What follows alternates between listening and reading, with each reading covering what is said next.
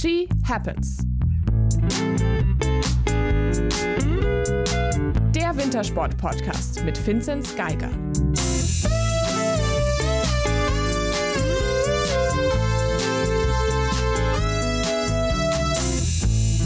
Hallo, hallo und einen wunderschönen Samstag wünschen wir euch allen. Willkommen zurück nach einem, ja, relativ kurzen Herbstbreak eigentlich, der für uns aber doch ziemlich intensiv war. Wir haben sehr, sehr viel geplant die letzten Wochen. Was wollen wir so machen den Winter? Wen wollen wir eigentlich so einladen? Und wahrscheinlich werdet ihr euch auch ziemlich wundern, warum denn heute an einem Samstag die neue Folge rauskommt. Aber wir dachten uns, hey, warum nicht mal was anders machen und warum denn nicht gleich zum Weltcup-Auftakt? Mein Name ist immer noch Corinna Horn und mir zugeschaltet sind zum einen aus München Moritz Batscheider. Hello. Und vom Gardasee Vinzenz Geiger. Hallo. Den Auftakt der neuen Saison macht natürlich passend zu Sölden unsere Alpin-Vorschau. Und ähm, ich glaube, es gibt niemand Besseren, den wir uns heute hätten einladen können, der auch hoffentlich noch nicht die Nase voll von uns hat. Aber wie sagt man so schön, alle guten Dinge sind drei und ich glaube, wir sind alle sehr, sehr happy, dass er trotz Verletzungen heute wieder die Alpin-Vorschau mit uns macht. Hallo Sebi. Servus. Sebi, erzähl mal, lange ist es her. Wie geht's dir? Ja, soweit ganz gut. Ähm, bin ja auf Reha unterwegs und die läuft dort ziemlich, ziemlich äh, ordentlich, würde ich sagen. Und aber soweit äh, passt alles. Wie geht's denn euch? Ja, hervorragend eigentlich, würde ich sagen. Also, der Finzi hat uns gerade schon seinen Ausblick gezeigt am Gardasee. Das kann schlechter sein. Besser Das geht Wetter nicht. könnte ein bisschen besser sein, aber sonst kann man nicht klagen. Ja, aber das ist auch immer relativ. Hier ist, hier ist schöner, aber föhnig und das macht mich immer ziemlich äh, fertig. Also, so oder so. Immer schwierig. Aber Samstag ist was Neues, Coco. Was mir kommt, eigentlich müssen wir die Folge jetzt drei Stunden lang machen. Damit die Leute den ersten Lauf am Samstag in Sölden schauen können und dann komplett überbrücken bis zum zweiten. Kriegen wir das Okay, hin? aber, ja, aber dann sehen die ja gar nichts vom Rennen. Ja, zwischen ersten und Ja, zweiten Durchgang. Das hängt davon ab, welchen Sender Ah. man anschaut, ob man den Ton braucht oder nicht. Also, ja. Nein, wir, wir, wir driften ab. Es soll natürlich eigentlich ähm, auch erstmal um dich gehen, Sebi. Ähm, du sitzt in einem sehr schönen äh, Zimmer, was, also ich, ich glaube, ähm, die Einrichtung würdest du dir privat vielleicht so auch reinhängen. Wo bist denn du? Äh, ich hocke in Bad Wiese äh, im Medical Park äh, in einem wunderschönen Zwei-Personen-Apartment. Bisschen älter, aber äh, lässt sich's aushalten. Bei mir auf dem Zimmer ist noch der Schmied Manu, der aber aktuell leider nicht da ist. Und äh, ja, ich bin hier für die Reha. Bin jetzt in der zweiten Woche und werde noch eine machen. Und äh, ja, werde ich wohl hoffentlich einiges, einiges noch äh, erledigt bekommen hier. Ich glaube, du musst relativ vielen äh, von unseren Hörern jetzt vielleicht erstmal erklären, wie es eigentlich zu deiner Verletzung kam. Ja, ähm, also das Ganze ist jetzt, die Verletzung ist schon zehn Wochen her. Ähm, in der Vorbereitung auf die Skisaison, ähm, auf einem Skilehrgang. Ähm, tatsächlich nicht beim Skifahren passiert, sondern am Nachmittag beim Nachmittagssport. Und natürlich, Leute, natürlich beim Kicken, klar. Ähm, wir haben so ein bisschen Fußballtennis gespielt. Ähm, ganz easy, easy äh, Game, was wir da immer machen. Ähm, langsam, ein bisschen koordinativ. Als Warm-up-Spiel. Und äh, das Ganze war auf dem Kunstrasenplatz, das vielleicht noch mit, ja, mit eine Rolle gespielt hat. Eine abrupte Bremsbewegung und zack ist mir am linken Knie ähm, die Kniescheibe rausgesprungen. Da ist ein Band mit abgerissen und das Blödste an der ganzen Sache ist, dass mir der Knorpel kaputt gegangen ist, direkt unterhalb der Kniescheibe. Da wurde ich dann zwei Wochen später operiert. Äh, eine Knorpeltransplantation hat man da machen müssen. Das hört sich jetzt sehr wild an, ist jetzt nicht so dramatisch. Das Dramatische ist nur, dass man das ewig nicht belasten darf. Also jetzt so vom der Verletzung ist es jetzt nicht so schlimm. Klar tut's weh, brauchen wir nicht drüber reden, aber ähm, es dauert halt einfach ewig. Und somit falle ich leider den kompletten Winter aus, ja. Bittere Pille. Sowas doofes. Fußball. Es ist immer Fußball, hä? Wann, Ja, wann, wann ist zuletzt mal was Positives im Fußball passiert? Bayern hat gestern echt gut gespielt. Weiß ich jetzt nicht, ob es ist jetzt stark geschmacksabhängig, ob man das darunter verbuchen kann. Aber ähm, was ich mir nur dachte, so wir haben viel über, über aggressiven Kunstschnee gesprochen letzten Winter. Kunstrasen ist wohl auch recht aggressiv. Ist ein sauberer Schmäh. Ähm, ja, nee, also Woran, woran hattet ihr legen, wie man so schön sagt? Gell? Ähm, kann man jetzt natürlich immer nach dem äh, Fehler oder ja, Problem suchen bei so einer Verletzung. Im Endeffekt ist einfach unterm Strich scheiße gelaufen, dass es genau zu dem Zeitpunkt das jetzt sein muss. Ähm, man kann es aber andersrum sehen und positiv sagen, zum Glück ist nicht mehr, mehr mit abgeflogen, weil die Bewegung dann noch ziemlich blöd war. Hätte auch nur das Kreuzband mitfliegen können oder das äh, Innenband. Von dem her bin ich jetzt mal okay mit dem, was da passiert ist und soweit geht es ja auch schon wieder bergauf. Aber das Thema, das Thema Knorpel, ähm, kam letztens noch ein, ein, Artikel raus, wo es mal ein bisschen detaillierter um das komplizierte Verfahren geht, ähm, dem sich Thomas Dresen unterzieht, ähm, ja. wo aus Stammzellen Knorpelgewebe entstehen soll und so weiter. Was heißt jetzt Knorpeltransplantation? Also von, von wo nach wo werden da Knorpelteilchen transplantiert?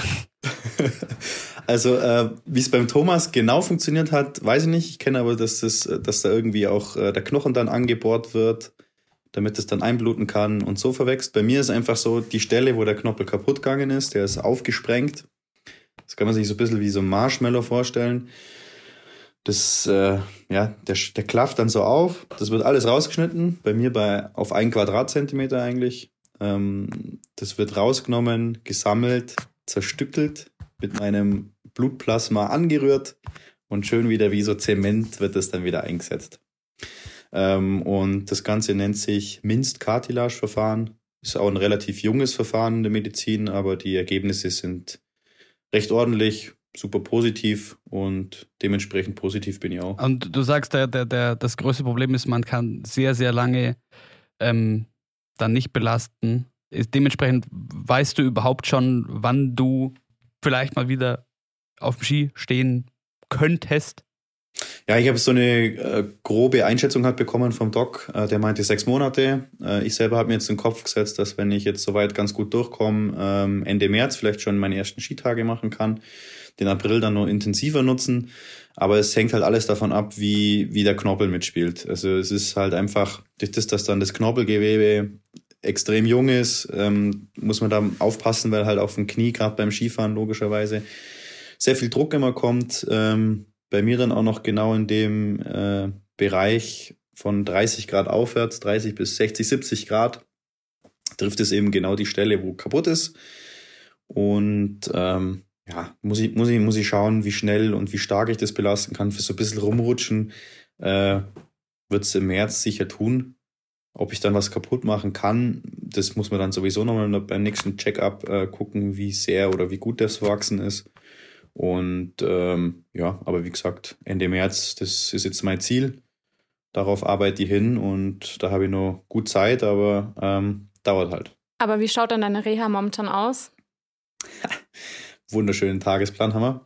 Es ist immer so ein Wechsel zwischen ähm, Behandlung und äh, Training mit einem Trainer, der das beaufsichtigt, spezielle Übungen plus nach wie vor viel im Wasser, weil einfach da der Druck fast komplett genommen wird. Ähm, da kann ich eigentlich fast alles schon wieder machen, kann ich fast rennen, so gefühlt.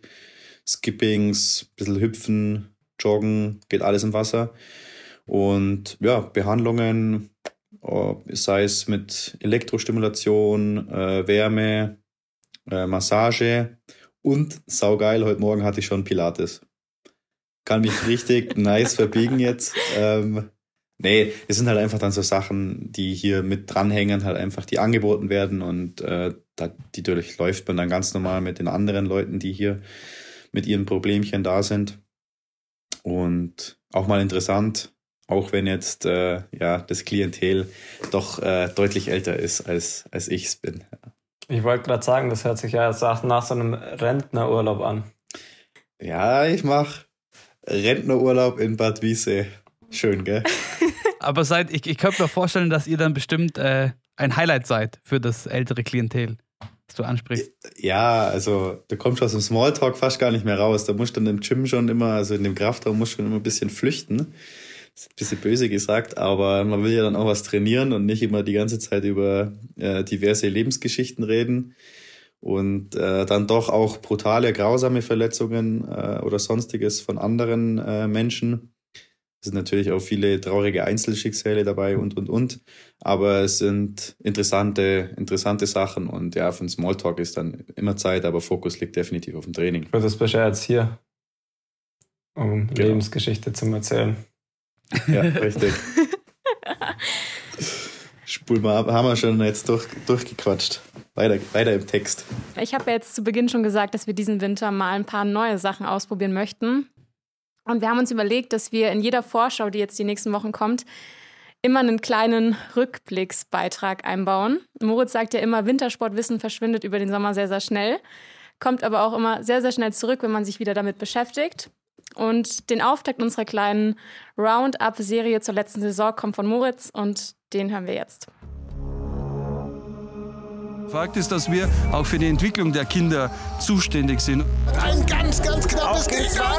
Ähm, summa summarum war es eine extrem gute Saison. Und jetzt auch gar nicht nur auf die Ergebnisse bezogen.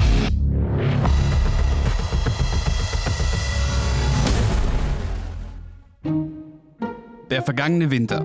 Was war das denn jetzt eigentlich? War der gut für den deutschen Skiverband?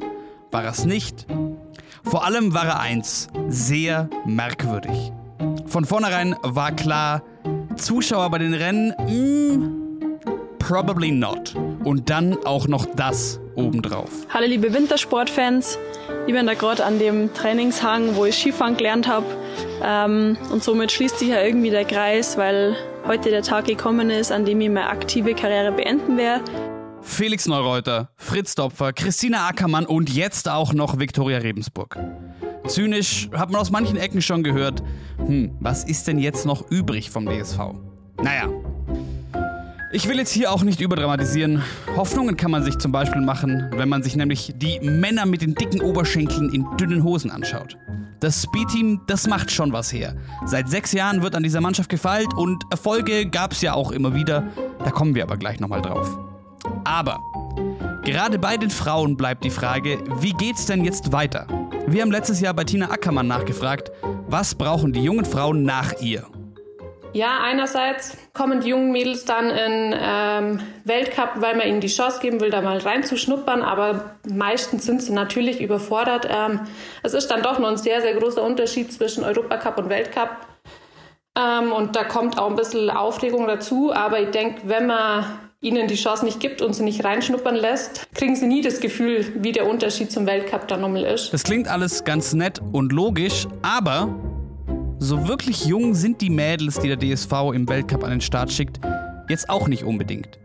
Die jüngste, die einen und aber auch nur einen Weltcup-Start verbuchen kann, ist Katrin Hirtel-Stangassinger mit 22 Jahren. Frauen und Kinder zuerst ist der Leitspruch, wenn es darum geht, wo die Deutschen Probleme haben mitzuhalten. Zusammengefasst. Im A-Kader gibt es Post Rebensburg ein Loch, aus dem höchstens einmal die einsame Kira Weidle ab und an herausfährt. Und die wenigen Kinder und Jugendlichen, deren Eltern sich Skisport noch leisten können, haben durch die Pandemie fast ein Jahr Training und Wettkämpfe verpasst. Doch wie sieht's denn eigentlich bei den Männern aus? Im stressigen Slalom Januar kann einer mal alles rauslassen.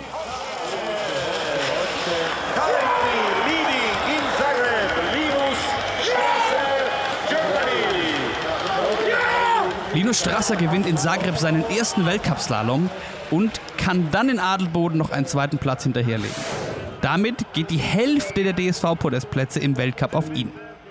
Im Riesenslalom fahren die beiden Allgäuer Grinsebacken Schmid und Luitz meistens in die Top 15. Für einen Podestplatz reicht's aber nur einmal. Alex Schmid wird am Anfang der Saison im fragwürdigen Parallelevent Dritter.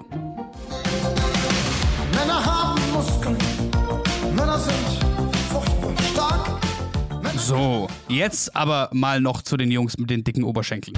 Und damit sind wir auch bei der WM in Cortina d'Ampezzo. Das Saisonhighlight. Und das sorgt auf jeden Fall doch auch mal noch für gute Stimmung und ein versöhnliches Saisonende beim DSV. Vier Medaillen gibt's am Ende und drei davon gehen auf die Kappe der Silver Surfer der Speed-Abteilung. Komm, da hören wir doch noch mal rein, wie das im Fernsehen rübergekommen ist. Gegen Vincent Kriechmeier, Sander Kriechmeier. Nein! Ah, eine Hundertstel Sekunde.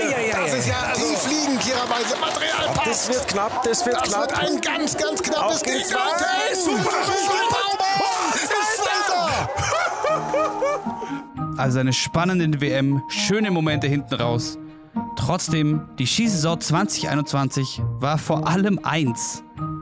Einfach strange.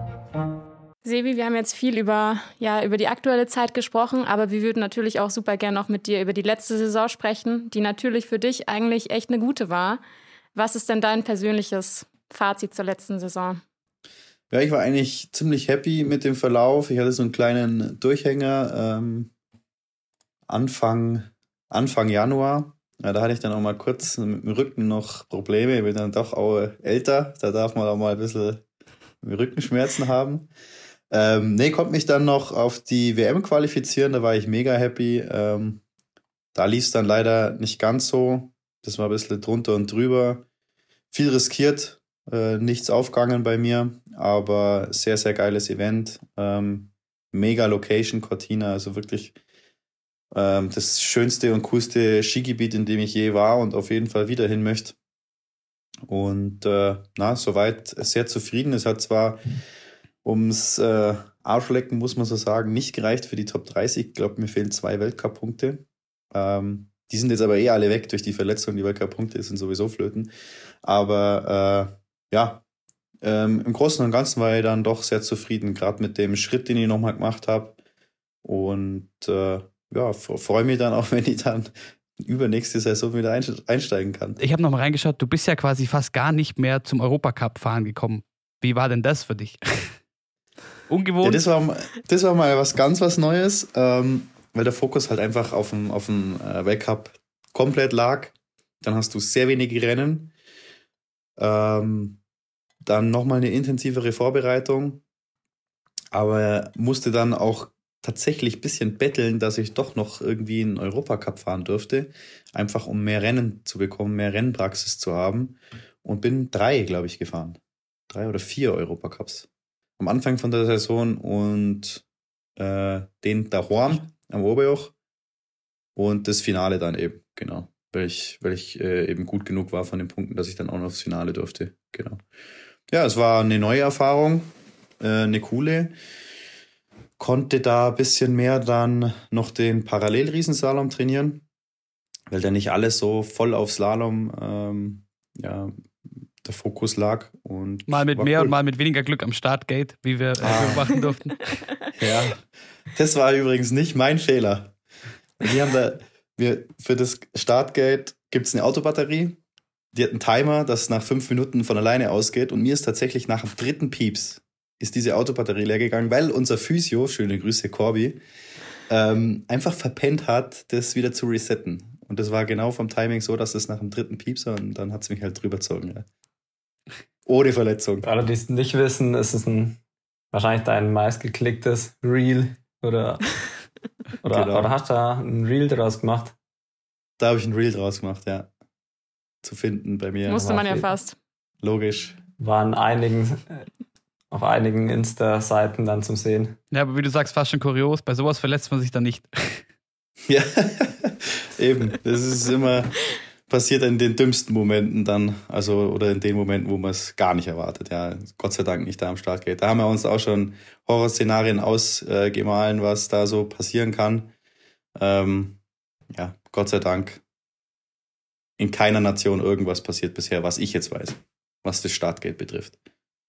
Das ist, das ist schon mal gut. Ich habe es in äh, meinem Beitrag vorhin schon gesagt, die letzte Saison war vor allem äh, merkwürdig, aufgrund von ganz vielen Faktoren. Äh, der größte natürlich äh, die Umstände durch Corona, ähm, viel Hin- und Hergeschiebe, auch was findet es wann wo statt. Wie war das jetzt so in der Rückschau für dich? Was sehr komisch, sehr stressig, gerade weil es ist, wie du sagst, immer wieder im Januar eh schon stressig und dann noch auf einmal fährt man noch in, in Flachau und so weiter war das sehr eigenartig. Dann überall die Gespensterrennen. Also da, ich glaube, also von meiner Sicht kann ich so sagen, durch das, dass ich eh so fokussiert bin auf den Rennen, ähm, merkst du es nur bedingt. Also es ist natürlich schon, die Atmosphäre ist cooler und geiler mit Zuschauer definitiv und die fehlen auch, das, das gehört dazu. Ähm, aber du fährst halt in, im Laufe deiner kompletten äh, Karriere so viele Rennen, auf denen halt einfach auch keine Zuschauer sind, das fängt ja beim Europacup bei uns auch schon an, dass das so gut keine sind. Ähm, von dem her, sage ich mal, war das jetzt, glaube ich, für niemanden eine große Umstellung, wenn da niemand da war. Es ist eher eine größere Umstellung, wenn dann umso mehr da sind wieder. Äh, Gehe ich davon aus. Und ansonsten muss ich sagen, gerade die Vorbereitung lief so problemlos wie noch nie, da wir immer die einzigen in den Skigebieten waren. Also wir hatten Platz ohne Ende und äh, jegliche Pisten zur Verfügung. Da war gerade die Österreicher waren natürlich da ähm, sehr, sehr, äh, sehr kulant, was das Ganze betroffen hat. Sölden-Vorbereitung, da standen wir alleine auf dem Gletscher rum. Also das war sehr entspannt. Ähm, das Reisen an sich, klar mit den Corona-Tests und den Teststationen und keine Anreise ohne PCR-Test und, und, und. Das waren aber alles organisatorische Sachen, die uns als Athleten dann gar nicht betroffen haben, sondern du bist dann einfach bloß äh, ja, dem Tagesplan gefolgt und hast das abgehakt und bist dann angereist. Fertig. Also das war jetzt auch kein Problem, muss ich ganz ehrlich sagen. Und jetzt wird es dann doch wieder anders. Ich frage nur nochmal, weil ich habe mir, wie gesagt, also Wintersportwissen verschwindet, man versucht sich wieder selber so ein bisschen ähm, reinzubringen und schaut sich dann gewisse Highlights an. Und dann kam ich nochmal drauf, den, den, den Sieglauf Toblinos Straße in Zagreb anzuschauen. Und zwar, ich glaube, auch ohne TV-Kommentar.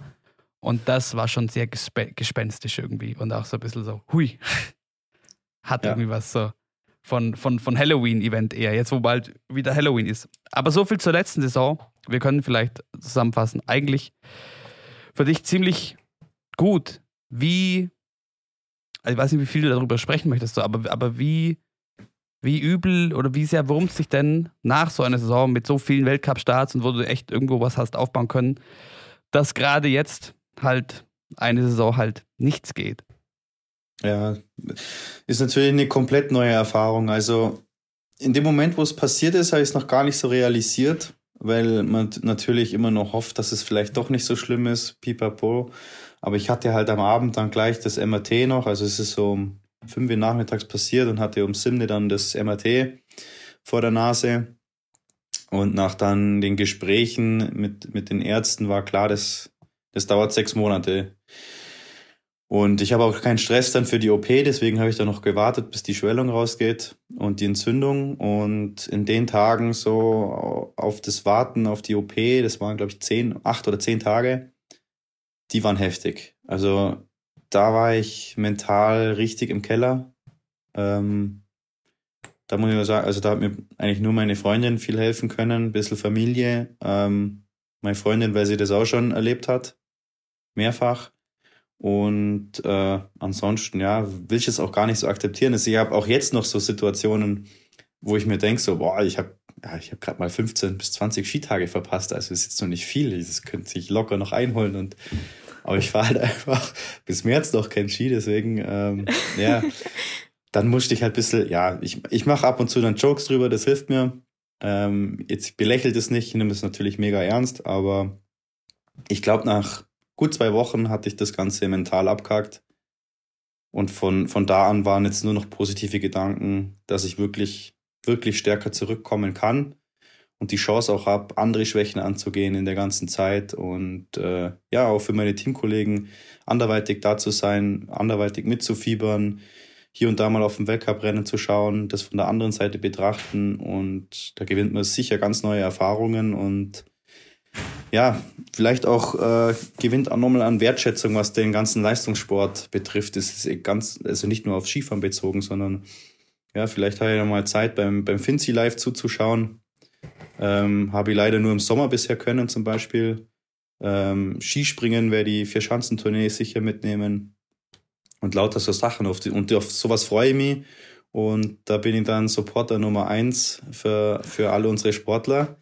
Äh, von, natürlich für die von daheim umso mehr, aber in allererster Linie natürlich für, für meine Jungs, die sich da jetzt am Samstag runterstürzen. Ja, es hilft ja auch im Prinzip sowieso gar nichts dann jetzt. Also es macht es ja nur noch schlimmer, wenn der jetzt da ewig darauf rumreitet, dass es, also jetzt muss man das einfach akzeptieren und das Beste daraus machen, oder? Also so wie mit, mit allen schlechten Dingen im Endeffekt. Genau. Also ganz deiner Meinung. Also es hilft ja auch nichts, wie ich schon vorher gesagt habe, da jetzt nach einem Grund zu suchen, was hätte ich anders machen können, bla bla bla, scheißegal, es ist so. Und das gilt es anzunehmen. Und umso schneller man das macht, umso besser ist es, glaube ich. Aber man sollte sich dann, und die Zeit habe ich mir, glaube ich, genommen, das Ganze halt dementsprechend zu verarbeiten, zu überdenken und dann, dann läuft es wieder. Aber ich finde es doch interessant, dass du, ähm, dass du so begeistert bist und gleich so viele Pläne hast, was du dir alles anschaust, weil das kam mir noch vorher. Ja, jetzt haben wir den Sebi gefragt, ob er mit uns über die nächste Saison sprechen will und ich dachte, ja, hm, vielleicht ist er auch so drauf und ist ja auch vielleicht zu Recht. Ja gut, so wenn klar. ich jetzt raus bin und so deprimiert, dann brauche ich mir nicht die anderen die ganze Zeit anschauen, ähm, sondern beschäftige mich vielleicht mal mit anderen Sachen neben meiner eigenen, äh, meinem eigenen Comeback. Aber äh, gut für uns und natürlich auch für alle, die dann von dir angefeuert werden, dass du da voll am Start bist. ja, nee, also das äh, habe ich mir auf jeden Fall vorgenommen, weil es lenkt auch einfach brutal ab. Ich kann jetzt nicht sechs Monate lang nur Fokus auf das Knie oder auf irgendwelche anderen Aufgaben legen, die ich noch zu tun habe. Kleinere Baustellen abarbeiten. Das passiert von alleine und Ablenkung ist in, in der Situation die größte Freude, die du haben kannst. Ähm, sicher liegt der Fokus da drauf, aber ähm, ja, anderweitige Beschäftigungen, die, die, die bringen dich, die bringen dich dann in sowas immer weiter, weil du dann, wenn du zu fokussiert bist, dann, dann siehst du die Schritte gar nicht, die du machst, glaube ich. Also ähm, hm. deswegen, ich ziehe mir alles rein, was geht. Wenn man, wenn man denn zuschauen darf, muss man natürlich auch sagen. Ähm, und wenn man dann irgendwie an Karten kommt, ich habe gar keine Ahnung, ich muss mal mit Leuten, Leuten telefonieren, die ich so kenne, ob da was machbar ist. Zweifelsfall Finzi anrufen. Ja. ja, was jetzt Noko betrifft, klar, klar. Aber so, so, ich, weiß, ich, weiß, ich weiß ehrlich gesagt nicht, wen ich anrufe, wenn ich ein Skirennen anschauen will, okay? Da geht's schon mal los. aber das ist. Ja, da, da habe ich jetzt auch nicht drüber nachgedacht, aber klar, warum denn auch? Ja. So, warum solltest ja. du sonst, sonst groß äh, zuschauen? Was ich noch, noch spannend fand, was du gesagt hast, so nebenbei, ähm, dass du das vielleicht gleich nutzt, um andere Schwächen mit, äh, mit anzupacken. Was, wie, wie ist das gemeint? Ja, das ist ganz individuell bei mir ähm, das Ausdauerthema, Kraftausdauerthema. Also von der physischen Komponente her, ähm, mit dem, das ich schon seit Jahren immer so äh, ja, mitschlepp, dass ich da einfach nicht auf dem Niveau bin, wo ich sein könnte. Mhm. Ich habe äh, klar, meine äh, Stärken sind in der Schnellkraft zum Beispiel. Da steht ja noch mein 100-Meter-Duell mit dem Finzi aus. Stimmt. Und äh, dauert übrigens noch, ich kann noch nicht rennen.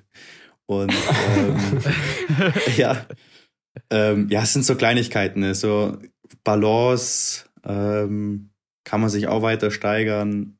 Dann äh, ja, Visualisierung gibt's noch, ähm, auch entscheidend, gerade beim Slalom, denke ich. Und das sind so kleine Baustellen, die man dann angeht. Oder vielleicht sogar Defizite von größeren Muskelgruppen, dass man da besser ausgeglichen hat. Weil du hast halt grundsätzlich gar nicht so viel Zeit, alles anzugehen. Du gehst immer das schrittweise an. Und äh, ja, bin halt jetzt auch nicht, nicht äh, anatomisch perfekt geboren, muss man auch ganz klar sagen. da gibt es schon ein paar Baustellen. Deswegen, ja, Arbeit gibt's genug. Ja, aber dann lass uns doch jetzt vielleicht mal über die kommende Saison 21-22 sprechen. Ähm, ich meine, du warst ja jetzt schon zweimal bei uns und wir haben schon super oft mit, also super viel mit dir über den Weltcup-Kalender gesprochen, über die FIS. Und diesen Winter ist ja endlich mal so, dass die FIS mal was umgestellt hat. Ich habe es den Jungs gestern schon erzählt, ähm, du wirst es wahrscheinlich sowieso schon wissen. Dieses Jahr ist es ja so, dass es das erste Mal endlich mal gleich viele Technikrennen und gleich viele Speedrennen gibt. Also bei den Damen als auch bei den Herren gibt es jeweils 18 Technikrennen und 18 Speedrennen. Und äh, da habe ich mich gefragt, glaubst du, dass reine Speedfahrer jetzt endlich mal mehr Chancen auf den Gesamtweltcup haben? Boah, schwierig.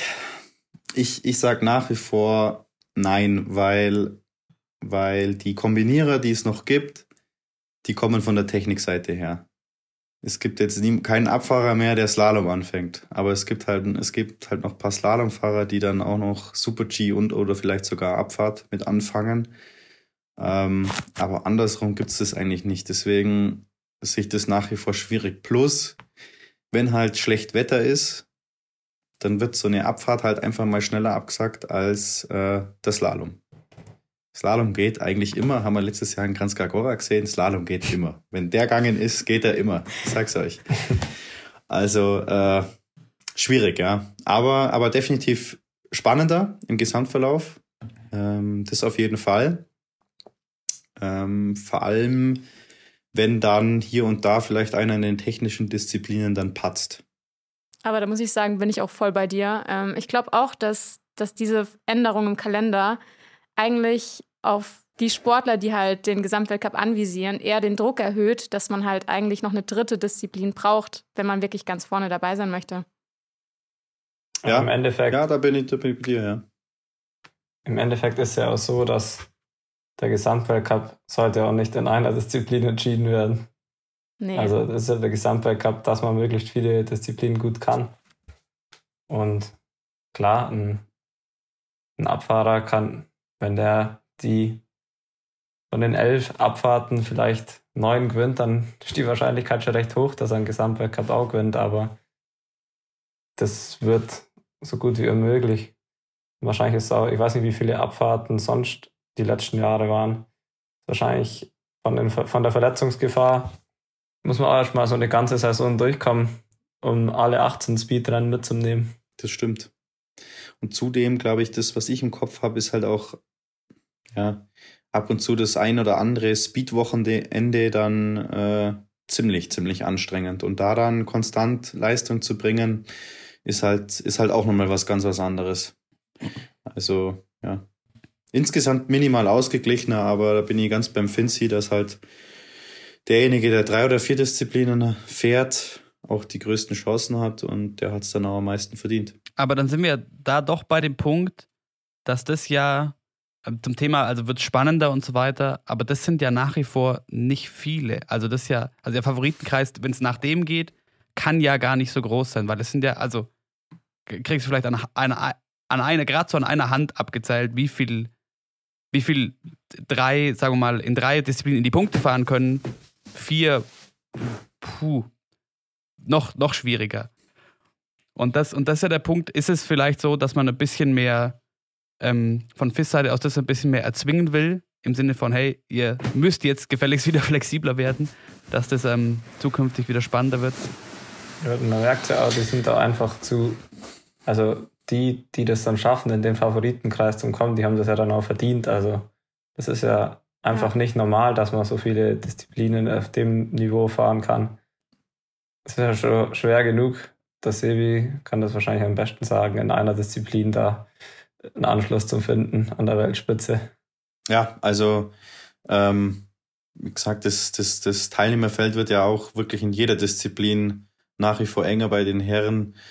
Deswegen, ja, leicht, leichter wird es einfach nicht, auch nur wenn der Kalender hier ein bisschen angepasst wird. Das sehe ich, sehe ich, sehe ich nicht. Nee. Und Moritz, ich glaube auch gar nicht, dass die FIS unbedingt irgendwie probieren wollte, dass man jetzt vielleicht noch eine dritte Disziplin sich aufbaut sondern ich glaube, dass die auch unter anderem auf diese ganzen Proteste reagiert haben, die es auch gerade Ende letzter Saison gab. So, unter anderem von Lara Gutberami mhm. oder Marco Odermatt, die natürlich auch einfach gesagt haben, hey, das ist nicht fair, wenn man eben vorne vorne mitfahren möchte. Das stimmt natürlich, aber da, aber da meinst du ja auch schon, Sebi, also so, so drastisch verschiebt sich ja dann auch nicht. Und auch da war ja ein Punkt, ähm, dass das vielleicht auch nochmal ähm, knapper geworden wäre letzte Saison, wenn nicht hinten draußen in der Lenzer Heide alle Speedrennen ausgefallen wären. Insofern, definitiv. Ja. ja. definitiv. Also klar, klar wäre das dann nochmal spannender geworden und äh, das macht ja dann den, den Sport auch aus und eventuell wird es ja so tatsächlich dann wirklich so spannend, wie es letztes Jahr hätte, es hätte wären können. Aber wie gesagt, am Ende vom Tag ist es halt äh, die Freiluftsportart und ähm, dann wird das abgesagt, wenn schlecht Wetter ist. Fertig aus. Und so hat man da reagiert in Lenzerheide und äh, jeder muss es akzeptieren, so bitter wie es dann ist. Na klar. Aber wo wir beim Thema Proteste sind, ein, also ein entscheidender Protestpunkt, den du ja auch, wo wir mit dir auch drüber gesprochen haben, war ja auch, äh, wie komprimiert der Kalender an gewissen Stellen ist. Also sprechen wir über den Slalom Januar zum Beispiel. Und da hat sich ja nichts dran getan. Also, also dementsprechend sehe ich jetzt auch nicht, dass die FIS quasi sagt, okay, gut, boah, ihr habt da so Probleme, ähm, denen gehen wir jetzt allen genauso, wie ihr, ihr euch da beschwert, nach. Und da ändert sich ja eigentlich nichts groß. Glaubst Nö. du, dass das vielleicht mal noch ansteht, die nächsten Jahre, dass man da vielleicht doch mal noch sagt, okay, gut, vielleicht ist es möglich, das ein bisschen zu entzerren? Also ich glaube, dass sie nicht auskommen. Wann das dann aber kommt, die Anpassung, das ist sauschwierig zum sagen, weil es ist ja das gleiche Thema hast du ja mit Sölden auch immer. Sölden ist einfach Tick zu früh. Muss das sein? Da gibt's ja aktuell auch wieder brandheiße Diskussionen. Ähm, nicht zuletzt, oder der Felix hat sich, glaube ich, auch nochmal dazu geäußert. Und da hast du natürlich Athleten von anderen Nationen auch. Und das Gleiche ist dann mit dem, mit dem Slalom-Januar, dass die Rennen einfach zu komprimiert sind. Zuletzt hat man ja das, das ist das Thema nochmal so intensiv aufkocht. Ähm, wegen Corona. Was ist, wenn du Corona hast? Musst du ja zwei Wochen Zwangspause machen wegen der Quarantäne. Dann verpasst du einfach äh, bis zu vier Rennen hättest du verpassen können. Und ähm, ja, ist halt dann auch nicht sportlich fair. Gegenüber den anderen Disziplinen ist es dann auch wieder nicht fair. Aber die argumentieren halt dann, ja, es ist aber auch nicht gut, so lange Pause zu haben zwischen den Rennen und du hast immer irgendwo Gegensprüche. Aber ich glaube, also auf lange Sicht kommen sie nicht drum herum, das Ganze anzupassen, alles nach hinten raus bisschen zu verlegen und dementsprechend entzerrter wird dann zum Beispiel auch ein Slalom Januar. Würde ich mir jetzt persönlich wünschen. Ich weiß jetzt die Gesamtmeinung nicht, ähm, weil ja, egal welche Nation hast du halt einen, der sagt, es ist saugeil oder ist es nicht so cool oder ganz andere Ideen. Also da gehen die Meinungen halt auch brutal auseinander. Ja, und dann ähm, muss man mit Sicherheit auch immer äh, Faktoren, die relativ wenig mit dem Sport oder zumindest mit dem Leistungssport, den ihr betreibt, äh, zu tun haben. Ähm, da werden wir in diesem Podcast, wir haben ja noch die eine oder andere Überraschung parat, vielleicht Coco, auch nochmal drüber sprechen. Bald. Ähm, so zum Beispiel eben, dass ja für Sölden zu diesem Zeitpunkt auch einfach spricht, dass man da gesehen hat, aha, wenn wir da so ein Event auffahren und die Welt sieht das, dann bekommen alle Bock auf Skiurlaub, Equipment einkaufen und so weiter. Ähm, und mit Sicherheit ähnliche Gründe spielen da im Januar auch mit rein, weil, ähm, wie, du, wie du sagst, warum muss das sein? Äh, und, und ein Slalom geht eigentlich im Verhältnis zu allen Rennformen eigentlich immer bedingungsmäßig. ähm, also warum muss dann im Januar so viel sein? Warum kann man dann nicht hinten raus mehr machen? Aber weil du Felix Neurath und die aktuelle Debatte angesprochen hast, ein Punkt, den ich super spannend finde, den er äh, vorgebracht hat, ist ja, dass er sagt, er plädiert für, eine, für ein Testverbot, ähnlich wie in der Formel 1, dass ähm, in gewissen Sommermonaten, ich glaube, er meinte von Juli bis Oktober, das Gletschertraining international verboten wird. Was hältst du davon? Also grundsätzlich ähm, so einen Ansatz zu haben, finde ich nicht schlecht. Umsetzung ist natürlich, geht nicht. Also geht meiner Meinung nach nicht, weil das einfach, die Gondel fährt, äh, egal ob da, die fährt einfach. Deswegen gibt's ja den, hängt der Skibetrieb ja um die Jahreszeit mit dran. Das ist ja äh, so ein großer Rattenschwanz, der da, der mit sich zogen wird. Also ich wüsste nicht, wie und in welcher Welt das umsetzbar wäre. Also da, da, da geht's dann los, dass keine Ahnung sich vielleicht irgendwer das Skigebiet äh, kauft und das dann privat betreibt und nur für sich oder nur für seine Mannschaft dann nutzen lässt ja, das, was passieren muss, das ist uns allen bewusst. Ich meine, das ist ja auch einfach der Wandel der Zeit, dass man sich da anpassen sollte. Aber ja, das ist schon eine sehr drastische, drastische Maßnahme, klar. Aber die grundsätzliche Idee finde ich, finde ich nicht so verkehrt. Aber am Ende vom Tag äh, ist es halt in unserem Business beim Skifahren immer gut, viele Skitage zu haben, weil wir halt nur das halbe Jahr, weniger als das halbe Jahr, äh, unsere eigentliche Sportart an sich so ausführen können. Und wer da die meisten Tage ähm, ja, absolviert, der hat schon mal einen Vorteil. Und deswegen, ja, geiern, geiern Nationen mittlerweile mit ihren Kids und Skiclubs extrem früh schon auf die Gebiete. Ich würde eher sowas einführen lassen, wenn das überhaupt irgendwie geht, dass man halt erst ab, das ab einem gewissen Alter dann anfängt. Weil es ist schon pervers zu sehen, dann stehst du uns als Fee an und dann springen vor dir halt äh, die 8- bis 12-Jährigen rum, die um 4.30 Uhr da aufstehen und da hoch gepfercht werden zum Skifahren. Ob das dann schon sein muss, ja, wissen die Eltern natürlich dann immer besser, gell? Aber so ist es halt mittlerweile. Die Frage ist halt auch, wie willst du das kontrollieren? Also jetzt nicht unbedingt das Alter, sondern dieses, ja, das, den Verbot im Sommer auf dem Gletscher Ski zu fahren. Weil Moritz und ich haben da auch drüber gesprochen. Äh, keine Ahnung, bist du irgendwo in, in Amerika oder so, irgendwo im Nirgendwo. Also, wie willst du das schaffen zu kontrollieren, dass da niemand Ski fährt? Ja, wüsste ich jetzt auch nicht. Eben. Ja. Also bei dem Formel 1-Vergleich so, also klar, es gibt auch viele Rennstrecken auf der Welt, aber wenn ein Formel 1-Team an einer Rennstrecke äh, irgendwo testet, dann ist das so ein, äh, ein Riesentross an Menschen, Maschinen, Fahrzeugen und so weiter. Das ist recht offensichtlich. Ähm, wohingegen, weiß nicht, ein kleines Team irgendwo, also da könnte man sich mit Sicherheit in vielen Skigebieten auf der Welt irgendwo ähm, das umgehen, aber ja, spannend, weil die, die Frage ist ja dann doch auch, ähm, wie du sagst, viele, viele Schneetage, viele Skitage sind wichtig und machen, machen auch einen Vorteil aus. Ähm, und das ist ja auch was, was man letztes Jahr gesehen hat, dass es da wahnsinnige Unterschiede gab mit den Reisebeschränkungen, ähm, dass einfach Nationen, die die Möglichkeiten im eigenen Land haben, einen wahnsinnigen Vorteil haben. Und ähm, die Frage über die nächsten Jahre ja da sein wird, okay, das wird sich wahrscheinlich immer mehr konzentrieren, weil immer mehr Gletscher vielleicht einfach dafür auch nicht mehr ähm, nutzbar sind. Und was tun sich dann vielleicht auch sportlich für Unterschiede auf zwischen unterschiedlichen Nationen?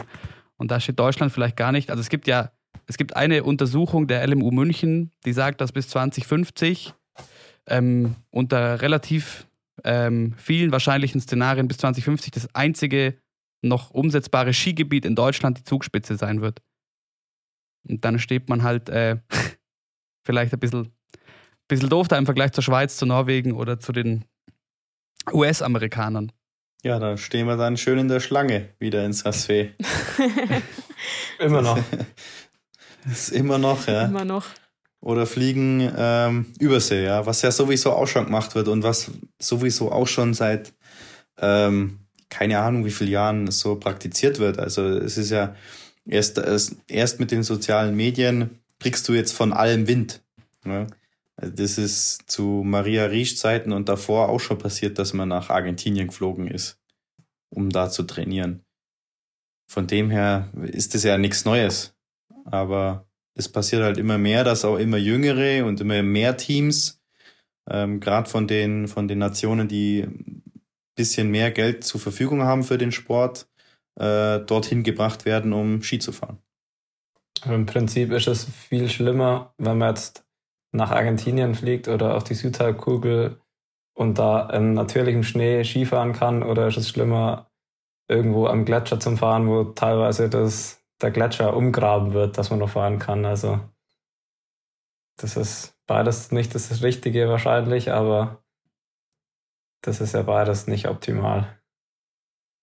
Ja, also als Skifahrer ist es deutlich angenehmer, äh, den natürlichen Schnee zu haben als äh, das Gletschereis und den, den ja, umgewandelten Schnee, der da eben schon seit Ewigkeiten oben liegt auf dem Gletscher. Plus ist natürlich angenehmer, du musst nicht so extrem früh aufstehen, ähm, da ewig hochfahren mit dem ganzen Material. Aber äh, unterm Strich ist so vier Wochen in Saas-Fee sind mehr oder weniger gleich teuer wie vier Wochen in Argentinien für einen Verband. Also da schenkt sich's gar nicht, gar, gar, gar nichts. Deswegen äh, wird beides nach wie vor einfach gemacht. Warum ist Argentinien eigentlich ausgefallen dieses Jahr? Äh, da, ganz genau weiß ich es nicht, aber die haben dann am Ende vom Tag äh, einfach keine Ausländer einreisen lassen, beziehungsweise auch keine Sportteams. Das war dann der, der, der Grund, genau. Das ist aber auch ein Punkt, wenn wir auf die nächste Saison schauen. Ähm, was mit Sicherheit noch spannend wird, weil ja unterschiedlichste Länder und wir sind ja jetzt, also dieses Jahr konzentriert sich ja nicht mehr nur so krass auf Europa. Dann haben wir noch die Spiele in Peking. Ähm, unterschiedlichste Länder unterschiedliche Einreisebestimmungen haben. Ähm, was vielleicht äh, auch dazu führt, dass vielleicht der eine oder die andere irgendwo vielleicht mal nicht dabei sein kann. Auch ein höchst interessantes Thema, kurzer, kurzer äh, sportartübergreifender Vergleich. Ähm, die Basketballsaison in den USA geht wieder los und einer der wichtigsten Spieler der Liga ist jetzt quasi raus. Man weiß nicht, ob er jemals wieder spielen wird, weil er sich halt nicht impfen lässt und im Staat New York, er spielt für Brooklyn, ähm, das halt verpflichtend ist, dass du als Athlet geimpft bist. Und das schwächt dieses Team, das halt Meisterschaftsambitionen hat, massiv.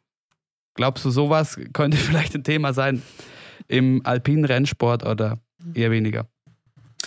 Definitiv, weil äh, ich jetzt auch schon, also ich weiß nicht, ob es hundertprozentig äh, richtig ist, aber schon Gerüchte gehört habe, dass ja Leute, die sich nur mit einer Impfdosis äh, haben impfen lassen, also zum Beispiel Johnson Johnson, aktuell nicht nach Peking dürfen, sondern nur die Impfstoffe zugelassen sind, die mit zwei Spritzen praktiziert worden sind. Und glaube ich, was war noch?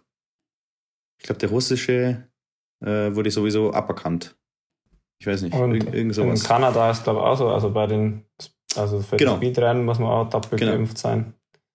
Aber das Genau. ist ja in allen Die- Sportarten und in, ja, Eben. in allen Sportarten das gleiche Problem. Da geht es ja gerade im Tennis, ist ja am extremsten. Australien sagt halt, sie lassen nur zu den US Open Leute rein, die äh, und auch teilnehmen, die doppelt geimpft sind. Und äh, Novak Djokovic ist bekennender Impfgegner und oder halt, er sagt, er lässt sich nicht impfen. Und ja, er ist der Titelverteidiger. Und jetzt hat auch nochmal der australische Staat äh, nochmal in einem Pressestatement gesagt, egal was für eine Weltranglistennummer, ähm, doppelt geimpft, dann kann man mitspielen und sonst nicht. Und so wird es bei uns auch teilweise ablaufen. Da steckt man, Logisch. also das kann jedes Land für sich selber entscheiden. Ich glaube, du kannst es dir als Sportler auch mittlerweile, so blöd es klingt, aber gar nicht mehr erlauben, nicht geimpft zu sein. Weil ich meine, wenn du jetzt nach Peking fliegst, was haben sie gesagt? Drei Wochen Quarantäne. Mhm. Ja. Da ist der psychische Schaden, der Ja. drei Wochen in China in einem Hotelzimmer, der ist größer wie von jeder, jede Impf, jede Impfbeschwerde, was man da immer hat. Ich finde es halt ein, ein, ein skurriles Thema, weil es ja doch auch, ähm, also es geht jetzt über den Sport hinaus, aber so eine Diskussion ist, wo man natürlich auch äh, in den meisten Fällen und in den meisten Gesprächsrunden irgendwie niemanden diskreditieren will oder so und ja trotzdem nach wie vor gilt, zumindest in Deutschland, äh, dass eine, eine freiwillige Entscheidung, wer das, ob jemand das macht und wann und wie und wie oft. Ähm, und man dann dadurch aber, weil es eben so ist, ähm, das halt auch erst sieht, wenn es soweit ist, ob das vielleicht ein Thema wird, weil vielleicht jemand, der da nicht drüber reden möchte, aber zum Beispiel nicht geimpft ist, ähm, der vielleicht eine sportliche Relevanz hätte, ähm, dann irgendwo nicht dabei ist. Bin ich gespannt, was da noch auf uns zukommt. Sicher ein heißes Thema dieses Jahr noch, ja. Aber da, da muss ich dann auch ganz, ganz klar so sagen, da bin ich mal froh, dass es mich nicht betrifft, dieses Jahr so. das schaue ich mir schön äh, von der Couch an und äh, ja, da werden wir dann vielleicht wieder nochmal drüber quatschen, so. Aber ja, das, das wird klar, sicher, das wird nochmal, das wird nochmal richtig hochkochen, spätestens dann zum Februar hin. Ja, vor den Spielen, das Da- wird, das wird interessant. Da gibt's, da wird's richtig, die Medien, die werden durchdrehen. Ja, ist jetzt schon der Fall. So. Also ich habe den, hab den Eindruck, äh, so wenn man so durchschaut, diverse Medien, dass irgendwie ähm, der Eindruck äh, vermittelt wird, so, okay, eigentlich hat wirklich gar niemand Bock auf diese Spiele. Und das ist schon auch irgendwie eine skurrile Situation. Ja, China wird nicht locker lassen. Also ich glaube nicht, dass die sagen, äh, ja, ist doch nicht so schlimm, wenn man nicht geimpft ist. Also das wird, wird generell alles interessant werden. Aber um mal nochmal zurück zum Sportlichen zu kommen, nämlich eine Sache, die es in, bei den Spielen in Peking nochmal geben wird, sonst aber nicht mehr, ist die alpine Kombination. Sebi, trauerst du der jetzt nach oder wie geht's dir damit? Ich, die, äh, der, der die alpine Kombination bisher nur bei irgendeiner deutschen Meisterschaft mal mitgemacht habe, äh, kann jetzt da gar nicht so viel dazu sagen. Ich finde es auf jeden Fall schade, weil es einfach eine Disziplin ist, die halt, soweit ich das weiß vom Skisport oder ich dabei bin und denken kann, einfach immer da war. Und ähm, es schon immer wieder auch, ja, vielleicht ein bisschen amüsant ist, dann dieses endgültige Battle zwischen Abfahrer und Slalomfahrer zu sehen, das man ja sonst wirklich gar nie mehr zu sehen bekommt. Da das jetzt natürlich so hochkocht ist über die letzten Jahre, Startrennfolge und so weiter, ähm, ja, äh, muss man sagen, vielleicht ist das System tatsächlich einfach, ja, zu alt, funktioniert so nicht mehr und dann ist es okay, dass es weg ist. Ähm, die Sportler, die es dann wirklich betrifft, wie es jetzt zum Beispiel ganz vorweg Pintaro oder auch ein Linus, ähm, die, die werden da sicher einen härteres oder anderes Statement dazu haben. Und auf sowas bin ich auf, so, auf die Aussagen bin ich dann gespannt noch, was da kommen. Und wer weiß, die FIS, die, die überrascht ja immer ganz gern. Vielleicht ist sie ja übernächstes Jahr wieder dabei oder so. Man weiß es nicht. Nee, keine Ahnung. Aber ich muss sagen, da bin ich voll. Nee, ich muss sagen, da bin ich voll bei dir. Ähm, weil ich habe super viel gelesen jetzt die Woche und ich finde die Entwicklung von der, von der alpinen Kombination auch super krass, weil ihr müsst euch mal überlegen, ähm, ich habe gelesen, 1936, als Ski Alpin das erste Mal im olympischen Programm dabei war, war ja die alpine Kombination das einzige alpine Rennen damals. Und dieses Bemühen, einen, einen Skisportler zu finden, der halt sowohl im Technikbereich als auch im Speedbereich gut ist, hat dann auch irgendwann so Ende der 60er, Anfang der 70er dazu geführt, dass Ski Alpin sich ähm, ja zunehmend popularisiert hat. In den 80er kam es ja dazu, dass ähm, viele Unternehmen damit dann begannen, für jede Disziplin natürlich auch ähm, spezifische Geräte und spezifischen Ski zu entwickeln. Und da wurde ja dann auch diese Kluft zwischen, zwischen Speedfahrern und den technischen Disziplinen immer größer.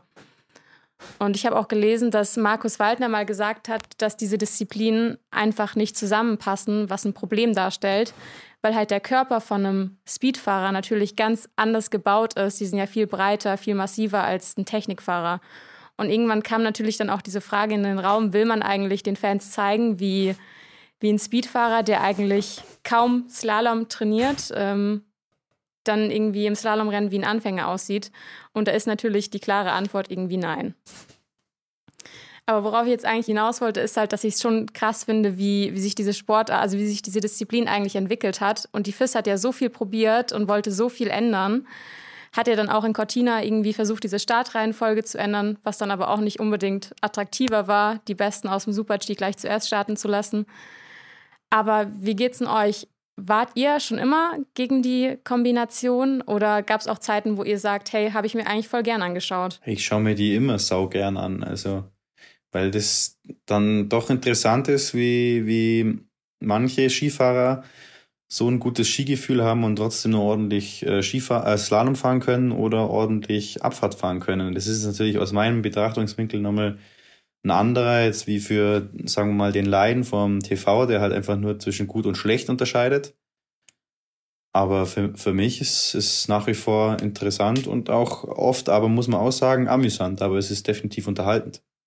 Ich, ich fand halt auch was Besonderes, weil es halt so selten ist und eigentlich dann bewusst hat man es dann halt beim Großereignis immer angeschaut und dann, wenn es jetzt im Weltcup war, dann haben ja oft dann nicht die Besten mitgemacht. Und oder manche nicht mitgemacht, die dann vielleicht auch ganz gut gewesen wären.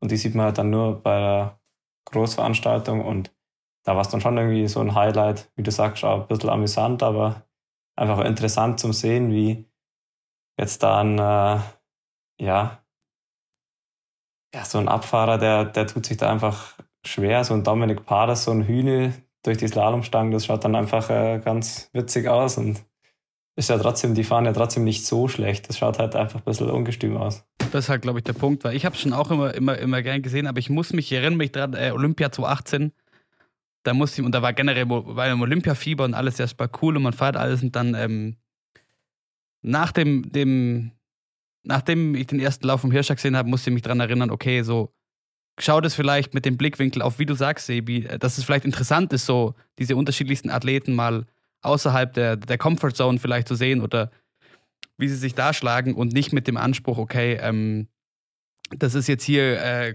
komplett fair und es gibt aus beiden Ecken verschiedenste Athleten, die das, äh, die da jetzt gewinnen können, weil gerade die letzten Jahre war dann doch oft recht klar, okay, es, gibt, es gab einen klaren Vorteil auf der, auf der Technikerseite. Aber vielleicht ist es ja dann dadurch was, dass man genau an dem Punkt ansetzen kann, wenn die wiederkommen sollte, dass man sich vielleicht dann, weiß ich nicht, ein neues Format überlegt, ähm, wo man, in dem man quasi einfach irgendwie zelebrieren möchte, dass man äh, diese Top-Athleten quasi äh, in, in anderem Umfeld zeigt oder zeigt, hey, yo, ähm, so, das macht irgendwie Skifahren aus. So, zurück zur Ursprungsidee. Ja, sehe ich eigentlich auch genauso. Aber ich muss jetzt leider, ich bin ja im Lehrgang in, am Gardasee und es ist jetzt Abmarsch zum Abendessen, deswegen muss ich euch leider verlassen. Abendessen. Ich wünsche euch noch viel Spaß und bis dann. Hau rein, guten Hunger. Ciao, Vinci. Danke, ciao. So, jetzt können wir endlich wieder lästern, Sebi. Richtig, schön Ruhe jetzt endlich mal. ähm, aber, aber Stichwort Allrounder. Ähm, und das ist oft, wir hatten das ja auch schon mal und oft klingt das, klingt das, klingt das fies, gerade von, von außen, von eher von, von, von Laienseite. Aber der Punkt ist ja, ähm, es, es gibt ja immer wieder welche, also jetzt zum Beispiel mh, hm, dieses Jahr hatten wir es ja schon davon, also die Favoriten werden die sein, die im Zweifelsfall auch drei äh, Disziplinen rocken können. Und wenn man dann aber auf Deutschland schaut und wir haben auch schon auf verschiedenste Problemchen, die es vielleicht gibt, hierzulande im Nachwuchs und ähm, so weiter geschaut. Aber ich habe mich so gefragt, okay, wann gab es den letzten Allrounder, den letzten deutschen Allrounder? Und mir ist bis Markus Wasmeier niemand eingefallen. Ist das wirklich aussichtslos, dass, dass es in Deutschland mal wieder so ein Skifahrer, so eine Skifahrerin, gut, bei den Frauen ist vielleicht noch mal ein bisschen was anderes, ähm, aber so einen Skifahrer mal wieder gibt? Ich glaube, grundsätzlich wird es so einen richtigen Allrounder, glaube ich, gar nicht mehr geben. Weil das einfach jede Disziplin so spezialisiert ist mittlerweile und auch so eine große Leistungsdichte hat, dass das fast nicht mehr, dass das nicht mehr trainierbar ist. Also entweder du hast, du hast das Übertalent und das, das, das letzte Übertalent, was, was aktuell voll in Erscheinung treten ist, ist für mich der Odermatt, der damals schon äh, die Kombi, die Abfahrt, ein Super-G und ein Riesensalom, glaube ich, ähm, Juniorenweltmeister geworden ist, aber halt eben im Slalom nicht, zum Beispiel. Hm. Und der fährt auch kein Slalom. Also der hat, äh, ist, ich, ich weiß es nicht, aber der, wie, wie gut er wirklich ist im Slalom, aber er hat halt da, wenn er das jetzt auch noch anfängt, ähm, wiederum in irgendeiner anderen Disziplin, keinen Auftrag mehr. Und das wirklich Slalom, Riesen, Super G und Abfahrt das glaube ich, das, das kommt nicht mehr. Also das wäre eine ganz, ganz große Überraschung. Aber so jemand, der auf zwei oder dann sogar drei Disziplinen äh, raussticht, da bin ich mir sicher, das wird es wiedergeben und äh, da bin ich mir auch sicher, dass das in Deutschland wiederkommt. Also ähm, noch, noch ist Nachwuchs da und es findet sich auch immer wieder jemand und das sind auch äh, coole, coole Kids. Ähm, Jungs und Mädels und äh, muss man halt gucken, wie, wie die Entwicklung läuft. Wie das dann, ja, man kann keinen Allrounder irgendwie erziehen, sage ich jetzt mal in der Hinsicht, sondern das muss dann einfach passieren, dass der wirklich so talentiert ist, dass er das selber umsetzen kann. Zum Trainieren kann ich ganz klar sagen, aus meiner Sicht, also mit zwei Disziplinen, ah, da bist schon richtig, richtig bedient. Das werden dann auf einmal wenig Skitage, ähm, die man in einer Disziplin dann fährt, gerade wenn du noch eine dritte dazu hast. Grundsätzlich sind da sowieso Speedtage die wenigeren, weil da hängt ja viel größere Organisation dran mit Pistenreservierung und Fläche und nur ausgewählte Orte und Sicherheit und und und. Eher Slalom, Riesenslalom und dann vielleicht noch eine Disziplin dazu. Ja, Super G. Im Nachhinein frage ich mich halt auch echt, also bei den Damen war ja so die, die letzte richtige Allrounderin war ja eigentlich Maria Hüffel-Riesch. Ähm, da frage ich mich schon auch irgendwie, wie hat die das eigentlich geschafft, alle vier Disziplinen zu trainieren und in allen vier eigentlich gut zu sein? Weil, wie du gerade schon sagst, es ist ja irgendwie schon eine Herausforderung, Slalom und Riesenslalom zu trainieren. Ja, da musst du den äh, Schweiger Christian fragen, der hat die damals trainiert, unser jetziger Herrencheftrainer. Der erzählt dann auch immer wieder Geschichten und die sind damals auch extrem viele Umfänge gefahren. Also ähm, Tore gesammelt, Slalom, Riesenslalom und auch Speedtage. Und ja, und, ähm, du musst es als Athlet erstmal verkraften. Und das kann halt dann auch nicht jeder von der Regenerationszeit her und ähm, ja, dann eben vom Talent am Ende vom Tag und vom Willen. Also es ist schon schwierig. Es ist dann einfach schwer, ja. Aber warum es das jetzt nicht mehr gibt, das ist jetzt alles Spekulation, aber ich glaube halt auch, dass gerade in den letzten fünf bis zehn Jahren die Einzeldisziplinen vom Leistungsniveau so dicht geworden sind, dass sich das niemand mehr erlauben kann, jetzt da großartig anderweitige Sachen zu machen. Großartig andere, Weite, andere Disziplinen zu trainieren. Das ist schwierig. Aber trotzdem ist ja so, und also ich weiß nicht, ist es einfach erklärbar mit der, mit der schieren Breite an Talenten überhaupt? ähm, dass es, also ist vom Eindruck her in anderen Nationen doch, also jetzt schauen wir zum Beispiel mal euch, euch Techniker an. Es gibt ja, also Alex Schmieder hat zum Beispiel wieder ein bisschen versucht, ein, zwei Slalomrennen mitzumachen, letzten Winter. Aber da, also da fängt es ja an, es gibt ja eigentlich bei euch jetzt ähm, niemanden, der irgendwie in der Lage wäre, im, also das ist auf keinen Fall böse gemeint, aber sowohl im Slalom als auch im Riesenslalom irgendwo die Punkte zu fahren. Mhm. Ähm, was man ja, weiß nicht, Österreich, Schweiz, Frankreich, Norwegen tendenziell doch eher sieht, ähm, dass sowas geht. Ist das, also was machen die anders? Das ist einfach die Breite, Breite am Talent, wie es oft heißt und was mit Sicherheit auch ein Punkt ist, dass man in anderen Ländern vielleicht teilweise auch aus größeren Töpfen in Anführungszeichen schöpfen kann. Ähm, ja. Oder ja. Doch, also glaube glaub ich ja, weil es ist ja so, der, der Stefan hat es äh, auch jahrelang probiert mit dem Slalom. Dann kommen kleinere Verletzungen dazu. Ähm, ich weiß nicht, dem sein bestes Slalom-Ergebnis ist, müsste ich liegen, siebter oder achter. In, kriege ich es auch noch zusammen, Wengen Slalom, ich glaube. Ähm, und, und hat dann da oder darunter hat dann der Riesensalom wiederum ein bisschen gelitten. Dann kam eine kleine Verletzung dazu. Dann hat er sich mehr auf den Riesensalom konzentriert. Dann hat der Slalom drunter geritten. Jetzt ist der Slalom weggefallen. Ähm, jetzt kommt eventuell Speed-Disziplin dazu.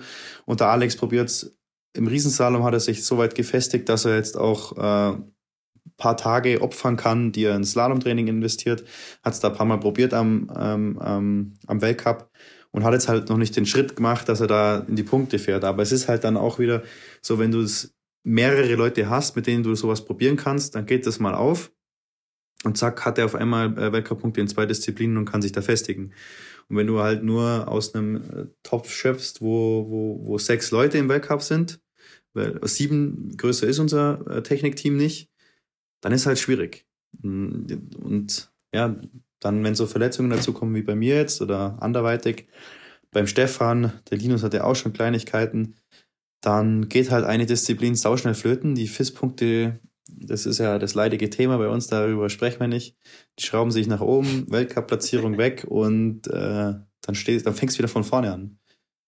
Ja, so ist es. Ich habe auch jetzt Glück, dass ich so gute FIS-Punkte gemacht habe letzte Saison. Trotz verletzten Status kommt ein bisschen, kommt ein bisschen was drauf. Also ich werde in der Weltrangliste ein bisschen nach hinten rutschen.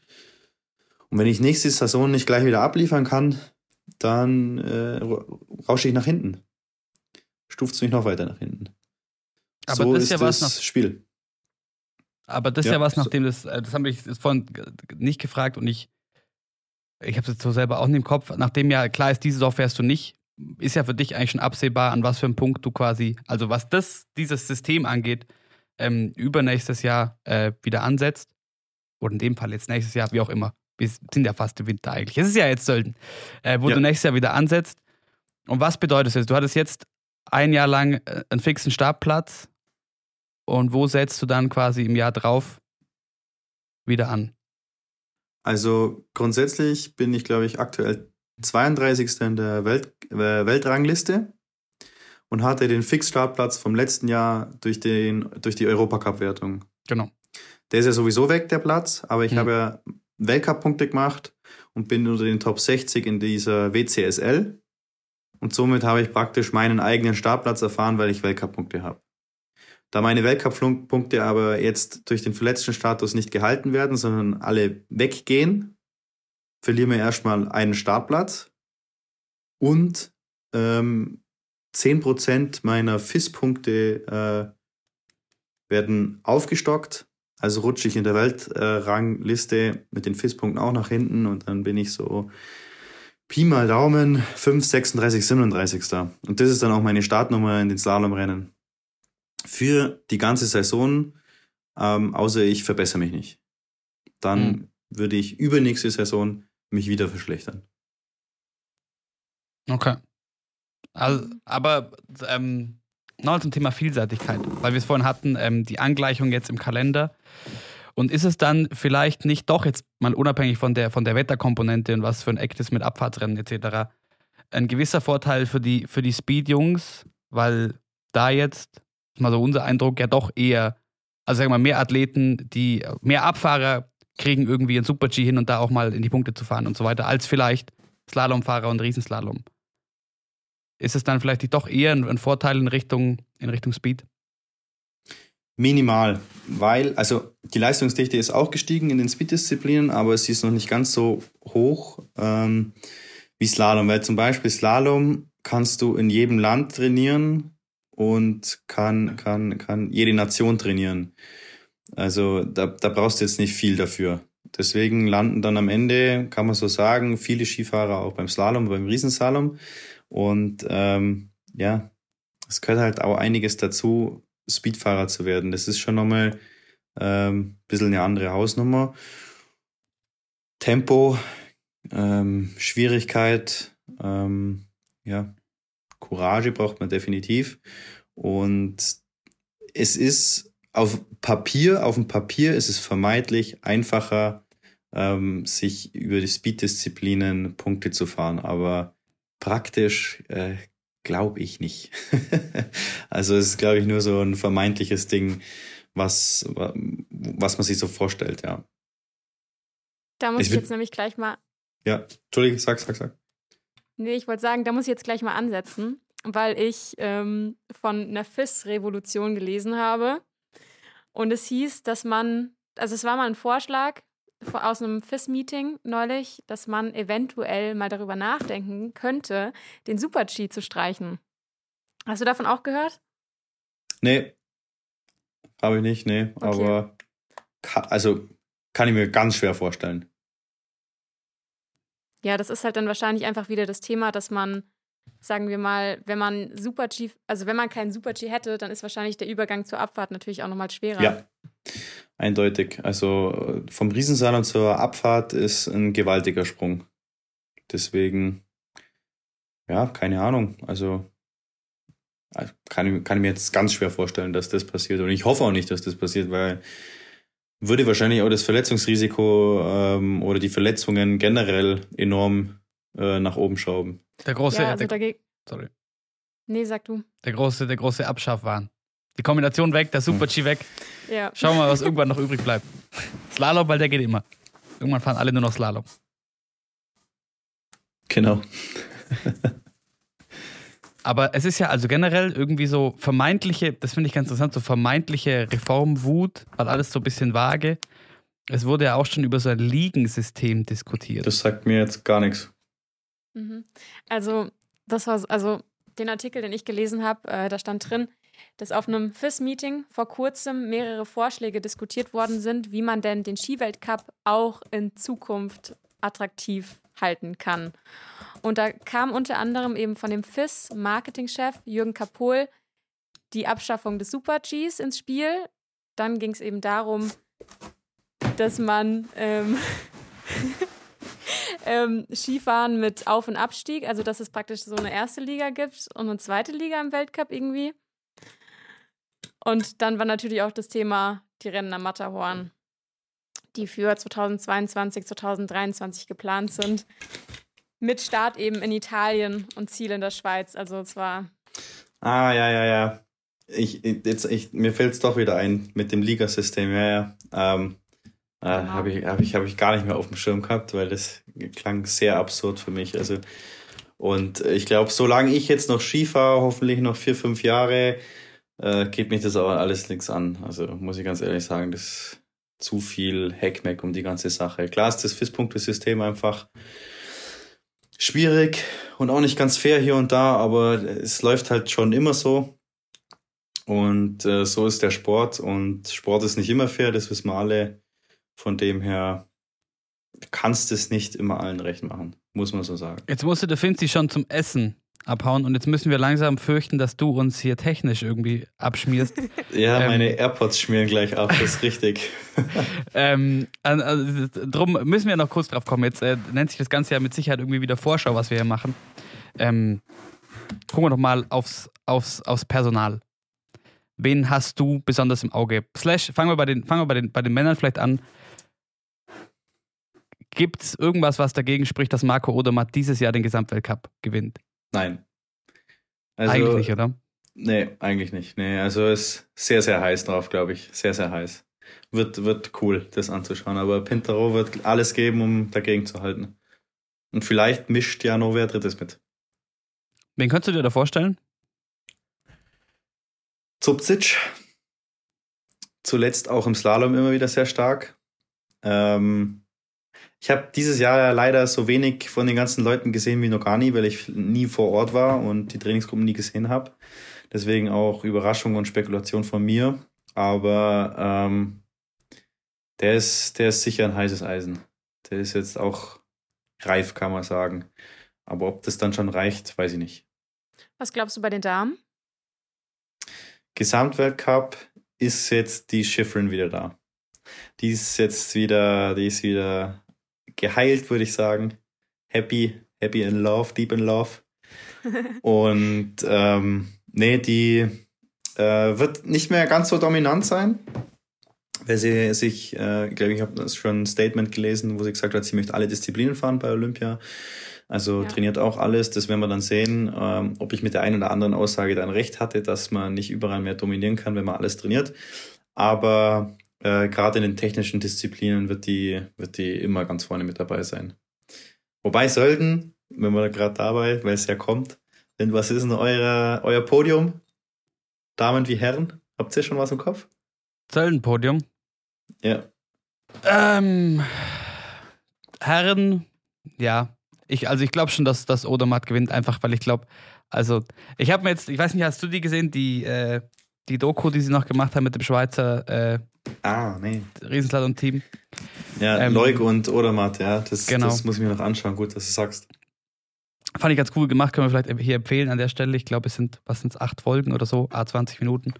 Kann man ganz gut mal an einem längeren äh, Fernsehabend weggucken oder so. Ähm, und ich einfach so den Eindruck habe, wenn ich mir den anschaue, auch wie, wie, er, wie, er, wie, er, wie er spricht über das, was er so vorhat und so weiter, dass der wirklich gleich, auch gleich am Anfang mal, wenn möglich, eine Ansage rausbrettern will. Ähm, okay, also Odermatt 1 bei dir. Odermatt 1. Und dann, ähm, warte, letztes Jahr war Braten, Odermatt und Kavietzel, glaube ich, oder? Gino, ja. Ja. Hm. Das ist einfach, sie sind ja eh, also ich, ich weiß gar nicht, ob ich, ob, also vielleicht sogar noch ein Schweizer. Entweder mehr oder, oder Kavietzel. Ja. Ja, vielleicht mehr, weil das ist, also das gefällt mir in der Serie auch gut, das ist natürlich auch dankbar, so eine Serie zu machen mit diesem einen Team, weil das natürlich schon auch ein, ein höchstklassiges Battle innerhalb einer Mannschaft, was es da gibt. Also sehr schweizlastig dein Podium. Nee, komm, weil du jetzt, weil du jetzt angesagt hast, ich bin gespannt, ich will, ich will, ich will sehen, was da passiert. Ähm, dann machen wir, dann machen wir eins, eins Odermatt, zwei Subzic und drei äh, Meja. Okay. Du, Coco? Ja, ich muss sagen, äh, ich schließe mich ein bisschen an, was Schweizlastig angeht. Also ich glaube auch Marco Odermatt vor Leuk Meillard und ich gehe noch auf Lukas Braten.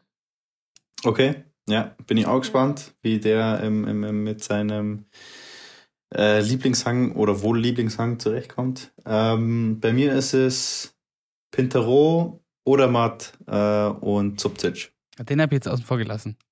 Ja. Den aber hast du komplett dachte, vergessen. Ja. Aber das nee. war nichts.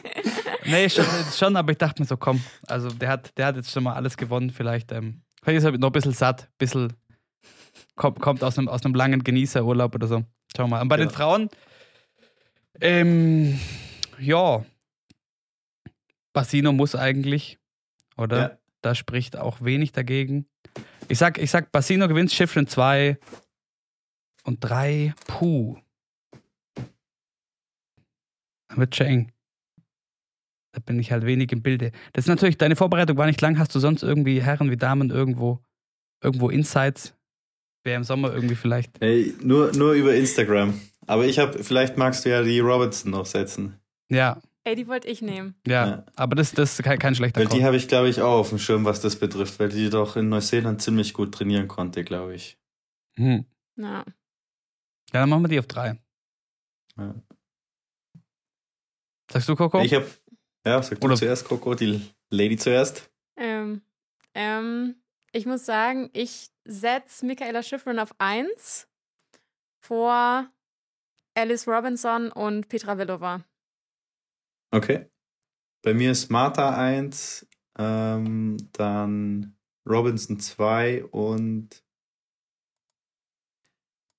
machen wir es italienisch lastig, die Brignone auf 3. Fertig. Zack. Wie läuft's denn bei der Caro eigentlich? Ähm, ja, soweit okay. Also ähm, sie wird jetzt nicht so leicht haben mit ihrer Nummer. Ähm, und Sölden ist sowieso von hinten sehr, sehr schwierig. Aber ja, die Chancen stehen, sind immer da. Jetzt müssen wir abwarten. Wetter und Piste, das ist natürlich das Entscheidende. Aber ich glaube, sie weiß, was sie zu tun hat und wird Gas geben. Na, das hoffen wir doch. Aber äh, wo wir gerade bei den Frauen sind, ähm, ich glaube, das wird auch wieder recht interessant. Da ist ja letztes Jahr doch auch, ähm, hat, sich, hat sich ganz gut was getan. Natürlich hat sich vor allem ähm, im Slalom Katharina Liensberger hervorgetan. So, ja, jetzt nicht, nicht komplett unerwartet, aber dass die genau in der Saison so, so mega abräumt, war jetzt vielleicht auch nicht so vorherzusehen.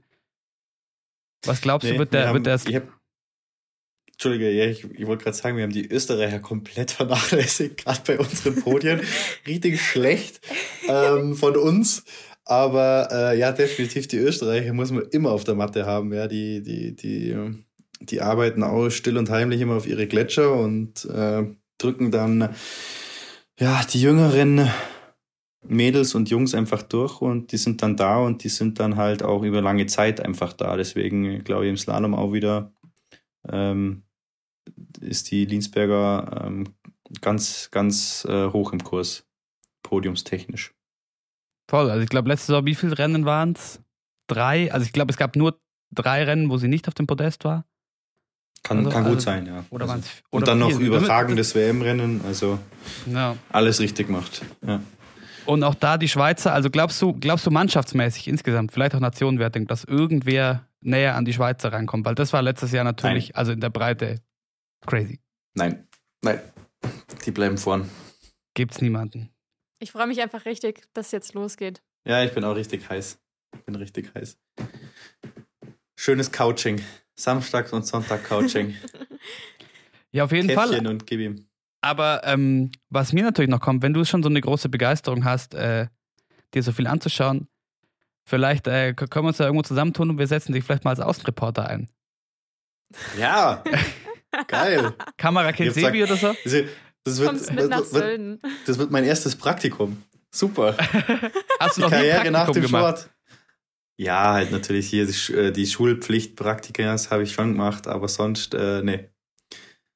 Aber das mit dem Reden funktioniert, glaube ich, ganz gut. Und dann, wenn ich die ganzen, also einige Sportler kenne, kann ich vielleicht eine bisschen größere Klappe, da kriegen wir vielleicht was raus, aber ja, wer weiß. Mal schauen. Ja, das- Zeit hätte ich. Dann, ver dann verknackt man dich mal. Wir müssen noch irgendwie checken, ob wir so Bescheinigungen dann auch ausstellen können, so Praktikumsbescheinigung. Vielleicht ein kleines Ja. Arbeitszeugnis. Ja, genau. Aber, Praktikum bei She Happens. Wer wünscht es sich nicht? Genau. aber dann sind wir sehr gespannt. Also übers Personal können wir festhalten, haben wir jetzt gar nicht so viel gesprochen, aber es ist, also für dich, gut, jetzt siehst du ja auch nicht, vielleicht noch sonst ein bisschen einfach ein bisschen näher dran. Für uns natürlich wahnsinnig schwierig. Man sieht, also man, es ist ja ein halbes Jahr, man ist ja einfach weg. Vielleicht können wir ja nach diesem Sölden-Wochenende schon ein bisschen mehr sagen. Ähm, Sebi würde auch sagen, wieder vielen Dank für deine Zeit. Wir kommen mit Sicherheit so oder so äh, noch öfter auf deine Einschätzung zurück diesen Winter, wenn du Zeit hast. Ja, liebt gern. Mich hat's äh, wie die anderen Male schon riesig gefreut. Das ist echt cool. Und äh, ja, hör mir auch alle weiteren äh, Podcast-Folgen nach wie vor an. Freue mich drauf. Danke. Hey, cool. Traumhaft. Traumhaft. Und dann, ähm, ich weiß gar nicht, Coco, ich glaube, wir können vielleicht nur sagen am Schluss, wir können hier sehr abrupt aufhören eigentlich und nur sagen, es geht bei She Happens deutlich schneller weiter, als ihr vielleicht erwartet. Ja, Dienstag gibt es die neue Folge, aber wird nicht verraten, um was es geht. So, dann gucken wir mal. Sind wir gespannt, was da kommt. Wenn ihr jetzt die Zeit gut rumgebracht habt zwischen dem ersten und dem zweiten Lauf, da sind wir jetzt, glaube ich, von der Länge her ganz okay, dass man das zwischendrin unterbringt. Oder vorher oder nachher, wie auch immer. Wir hoffen, ihr habt wieder Spaß am äh, Ski Alpin schauen. Egal, was es wieder für äh, kurioseste Umstände gibt dieses Jahr. Und dann hören wir uns hoffentlich bald wieder und sagen Merci und ciao.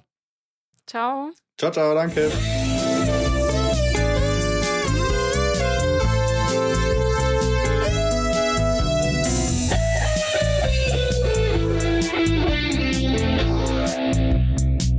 She Happens.